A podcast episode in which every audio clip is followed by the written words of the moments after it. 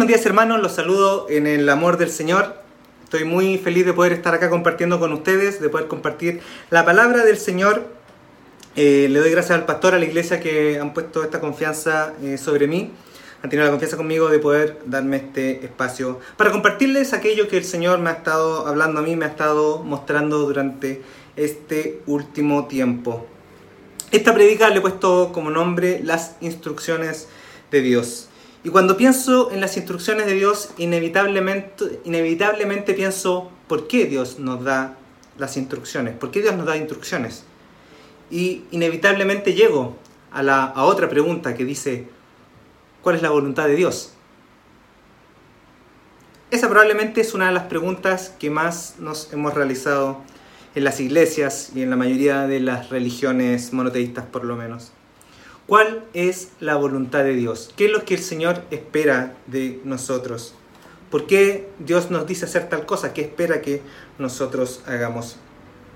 Si nos vamos al Antiguo Testamento, vemos un Dios extremadamente presente, pero desde lejos.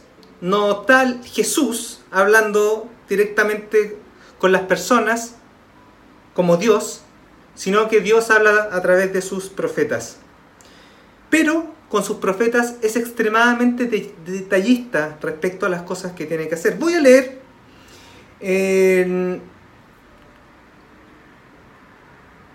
Éxodo 12, quiero leer desde el versículo 7 en adelante hasta el versículo 13, lo que se leyó recién en, la, lectura bíblica. Eh, respecto a la Pascua, empieza a hablar de ya eh, el Señor de cómo va a ser la Pascua y lo hace en el contexto de la última plaga que está por golpear a Egipto. Y antes del versículo 7 explica el Señor a Moisés y Aarón eh, que respecto a cómo va a ser este sacrificio de un cabrito que tienen que realizar. Y una vez que habla del sacrificio empieza a dar instrucciones bastante detalladas. Dice en el 7, tomarán luego un poco de sangre y la untarán en los dos postes y en el dintel de la puerta de la casa donde coman el cordero Deberán comer la carne esa misma noche, asada al fuego y acompañada de hierbas amargas y pan sin levadura. No deberán comerla cruda ni hervida, sino asada al fuego, junto a la cabeza, las patas y los intestinos. Y no deben dejar nada. En caso de que algo quede, lo quemarán al día siguiente. Comerán el cordero de este modo, con el manto ceñido a la cintura, con las sandalias puestas, con la vara en la mano y deprisa. Se trata de la Pascua del Señor. Versículos 12 y 13, que son lo más importante, por lo menos para, esta predica, dicen, Esa misma noche pasaré por todo Egipto, el Espíritu de Dios, y heriré de muerte a todos los primogénitos, tanto de personas como de animales, y ejecutaré mi sentencia contra todos los dioses de Egipto. Yo soy el Señor. La sangre servirá para señalar las casas donde ustedes se encuentren, pues al verla pasaré de largo.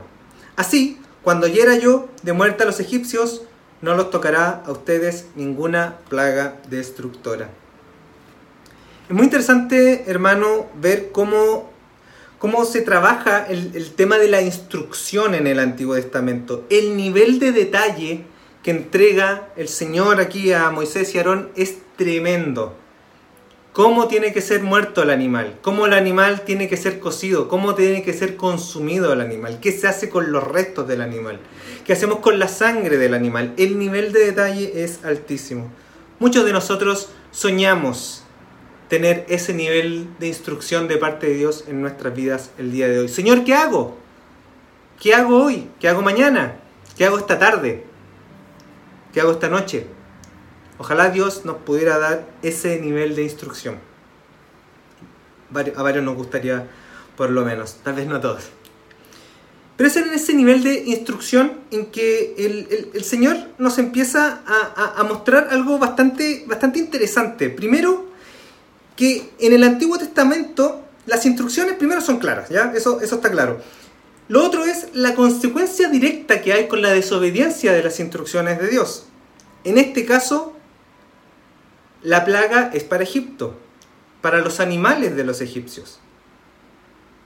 Pero ¿cómo es la consecuencia en caso de que los hebreos no hicieran caso a las instrucciones de Dios? Bueno, sabemos que le iba a pegar la plaga a, esa familia, a ese hogar donde, pasara, donde iba a pasar el Espíritu de Dios y por consecuencia eh, moriría el primogénito y los primogénitos de los animales que, estuvieran también en, ese lugar.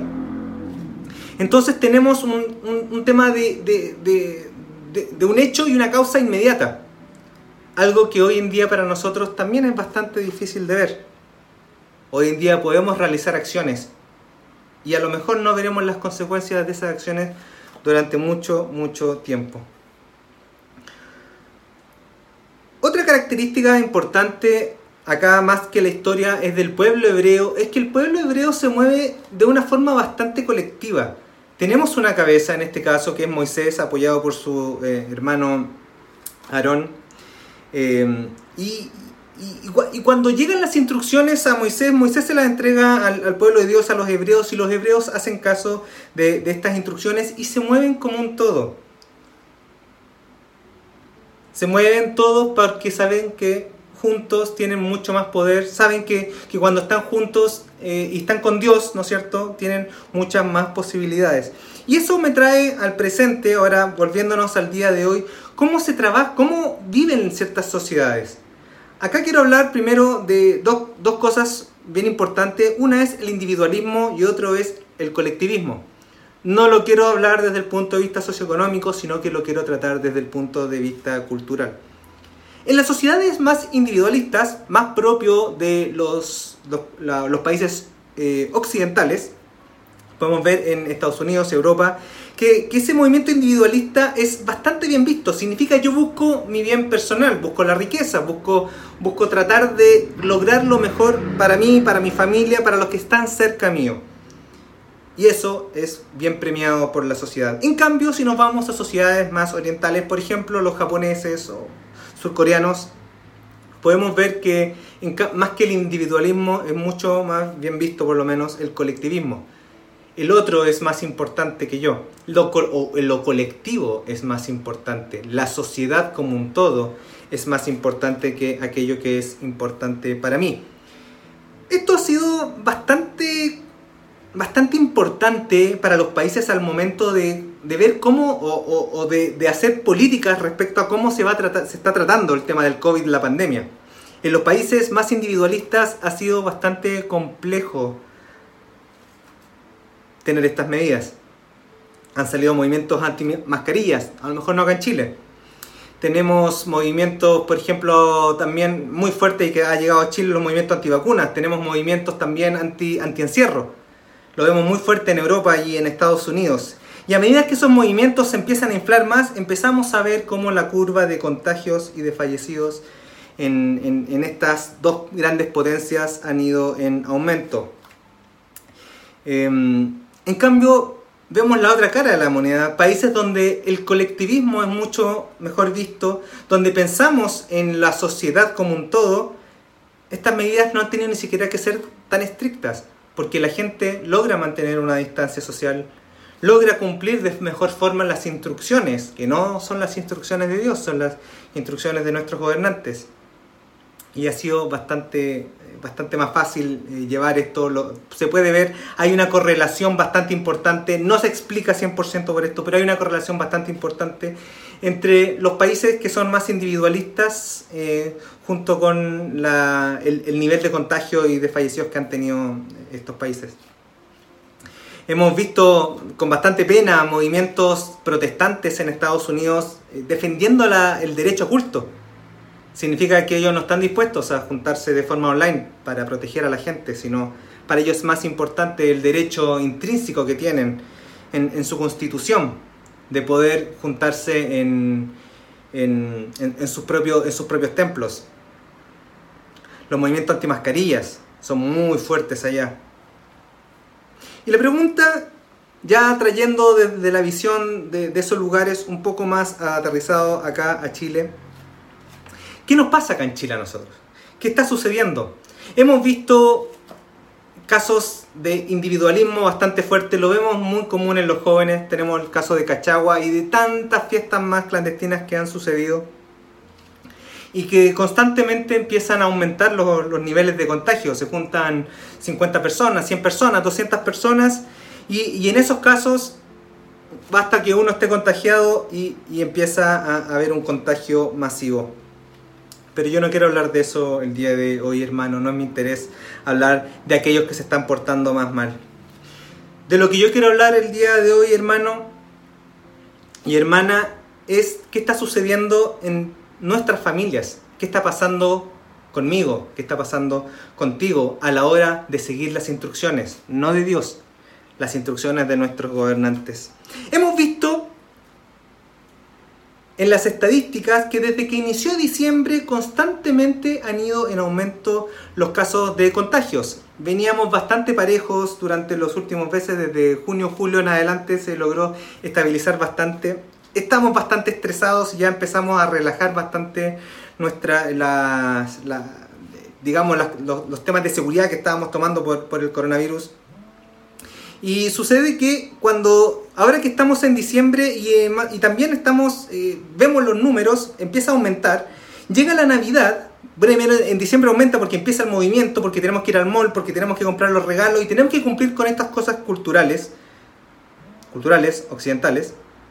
Y en Navidad, una vez que ocurre Navidad, 5, 7, 10 días después empiezan los aumentos exponenciales. Lo mismo con Año Nuevo. Ocurre el Año Nuevo, 5, 6, 10 días después sigue el aumento exponencial de contagios.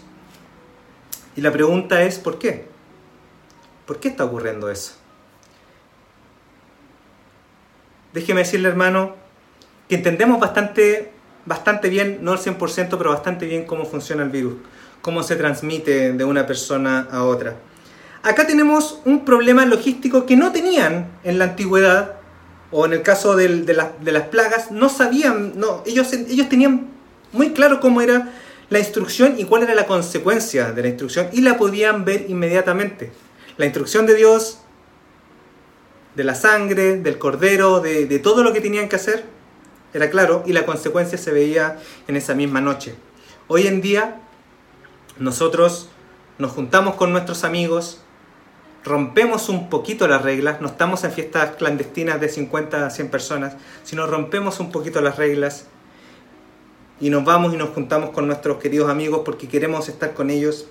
Y, al romperlas un poquito empezamos a aumentar las tasas de contagios de, de, pequeña forma, cada uno poniendo un pequeño granito de arena. Las consecuencias a lo mejor no las vas a ver tú, no las voy a ver yo a lo mejor la consecuencia la va a terminar pagando una persona que tú no conoces. Y ahí viene la instrucción de Dios. Todo este tiempo le estuve hablando que las instrucciones de Dios en el Antiguo Testamento eran clarísimas. Clarísimas en nivel de detalle. Pero las instrucciones que nos da el Señor en el Nuevo Testamento son clarísimas también. Voy a leer Mateo 22 desde el versículo 34 al 40, bien cortito, estoy por si acaso leyendo Nueva Versión Internacional. Dice, los fariseos se reunieron al oír que Jesús había hecho callar a los saduceos. Uno de ellos, experto en la ley, le tendió una trampa con esta pregunta. Maestro, ¿cuál es el mandamiento más importante de la ley? En el 37 dice, ama al Señor tu Dios con todo tu corazón, con todo tu ser y con toda tu mente. Le respondió Jesús. Escucho unos cuantos amén por ahí. Este es el primero y más importante de los mandamientos. Y el segundo se parece a este. Ama a tu prójimo como a ti mismo. De estos dos mandamientos depende toda la ley y los profetas. Estimados hermanos, el mandamiento son el mandamiento, dos mandamientos son extremadamente simples. Primero, ama a tu Dios. Ámalo. Ama al Señor. Segundo, ama a tu prójimo. Ámalo, como a ti mismo. Y lo que está pasando en Chile es que cuando ocurren estas acciones de un poco de descuido, porque si preguntamos todos nos cuidamos, pero un poco de descuido, torcer un poquito las reglas, en verdad no estamos amando a nuestro, a nuestro prójimo, sino que estamos amando nuestro individualismo, nuestro derecho al ocio, nuestro derecho a poder salir, nuestro derecho a, nuestro derecho a y nuestro derecho a. Pero no nos estamos preocupando de aquellas personas que, que van a salir pagando por esto. Si consideramos que el virus pasa de una persona a otra, imaginemos en una tasa de una vez a la semana, significa que si alguien se contagia en una semana más va a contagiar a otra persona. Al cabo de un año habrán pasado 50 personas desde el virus inicial hasta que, hasta que se contagia esta persona. Significa que había 50 posibilidades de personas de cuidarse. No todos fueron descuidos, por si acaso. Yo sé que hay un montón de casos que no son descuidos. Simplemente no se podía hacer absolutamente nada. Al final del día tenemos que seguir respirando, no podemos aguantarnos la respiración. Especialmente cuando vivimos con, las personas. Pero en muchos de esos 50 casos, hermanos, yo estoy seguro que pudo haber habido gente que pudo haber amado a su prójimo Y tanto tú como yo nos podemos contagiar el día de mañana si es que ya no te has contagiado. Y puede no ser por descuido. Pero lo que yo te digo, hermano, en este momento es ama a tu prójimo como a ti mismo. No te cuides del virus por ti solamente, por tu primogénito, por tu familia. Hazlo por las consecuencias que puede ser que paguen otros. Hazlo por el cajero que te atiende en el supermercado, en el banco, Hazlo para la persona que está manejando la micro, que tiene que salir a trabajar. Que aumentaran los contagios en diciembre es porque no nos aguantamos. Empezar a volver a juntarnos, acercarnos a otras personas. Somos seres sociales inevitablemente. Los invito a que seamos un poco más colectivistas, no desde un punto de vista sociopolítico, sino desde un punto de vista de amor fraternal. Esto es lo paradójico. Cuidándote a ti mismo, estás cuidando a los demás. Personas que tal vez tú no conozcas. O tal vez personas que estén muy cerca tuyo también. Cuando tú no te cuidas, tu prójimo se va a estar afectando. Para ir cerrando ya, quiero contarles la historia muy cortita de un amigo mío, muy buen amigo mío, que estuve conversando con él hace unas cuantas semanas atrás, después de, bastante tiempo que no habíamos conversado. Y él me comentaba que, estaba trabajando en una empresa y que tenía y, que por el tema de la, de la, pandemia no podía trabajar desde casa. Yo, gracias a Dios, tengo la bendición de poder trabajar gran parte del tiempo desde, desde mi hogar, así que no, no, tengo que salir a exponerme ni exponer a otras personas. Pero él me dijo eh, que no, que él, tuvo que salir a trabajar por la naturaleza de su trabajo y una de las primeras decisiones que tomó es irse a vivir solo, porque él vivía con sus padres. Yo le dije, pero ¿significa que has pasado toda, todo este tiempo, has estado solo en tu departamento? Sí, me dijo, está, lo, lo he pasado solo. Le dije, ¿y no ha sido difícil pasar este tiempo solo? Me dijo, sí, ha sido muy difícil para mí, muy difícil. Y, viene la, la pregunta inmediata es, entonces, ¿por qué lo hiciste? Y él me dijo, para cuidar a mi padre. Lo hice para cuidar a mi papá porque mi papá tiene muchas enfermedades. Y si alguna de estas enfermedades, eh, esta enfermedad lo, golpea, es muy posible que él, no pueda sobrevivir. Así que para cuidarlo a él, yo, yo me, fui a vivir, me fui a vivir solo. Eso es, hermanos, preocuparse del prójimo. En este caso es alguien extremadamente cercano a él. Pero pensemos en las personas cercanas y en las personas lejanas, hermanos parar con esto, no lo hagamos pensando en que yo no me, voy a, no me quiero contagiar, no me quiero enfermar, no me quiero morir, sino pensemos como sociedad. Pensemos en lo que el otro necesita. Pensemos en las familias del resto. Amemos a nuestro prójimo, hermano. Amémoslo, como a nosotros mismos. Si nos amamos tanto como para cuidarnos, sabemos que por edades los que son más jóvenes son menos afectados. Entonces puede ser que sean más despreocupados. Pero si yo tuviera, si yo estuviera en ese lugar, si yo tuviera sesenta y tantos, setenta y tantos años, ¿cómo me estaría cuidando? Así cuídate, hermano. Como si tuviera sesenta y tantos, setenta y tantos años. Así cuídate. Porque podría ser tú y puede ser otro. Los invito a que oremos eh, a nuestro Señor para que nos pueda dar sabiduría para seguir esta instrucción tan simple que es amar a nuestro prójimo. Señor Padre, gracias por este culto, gracias por este hermoso domingo. Señor, te pido por nuestro país, te pido por el mundo, por lo que ha estado pasando, por las dificultades que hemos tenido que pasar, Padre, por aquellos que han tenido que, lamentar tantas cosas durante este último año, Señor, te pido por cada uno de ellos. Te pido que pongas en nuestro corazón, Señor, amor. Exceso de amor, Señor. Exceso de amor hacia ti y hacia nuestros prójimos. Que los amemos, Padre y que nos cuidemos y nos volvamos a cuidar por amor a ti y por amor al prójimo, antes que por amor a nosotros, Padre Santo. Danos esa fuerza, Señor, que a esta altura ya no basta solamente sabiduría, porque sabemos lo que hay que hacer. Necesitamos fuerza, Señor. Necesitamos las fuerzas para poder superar esto, que solamente vienen de ti, Padre.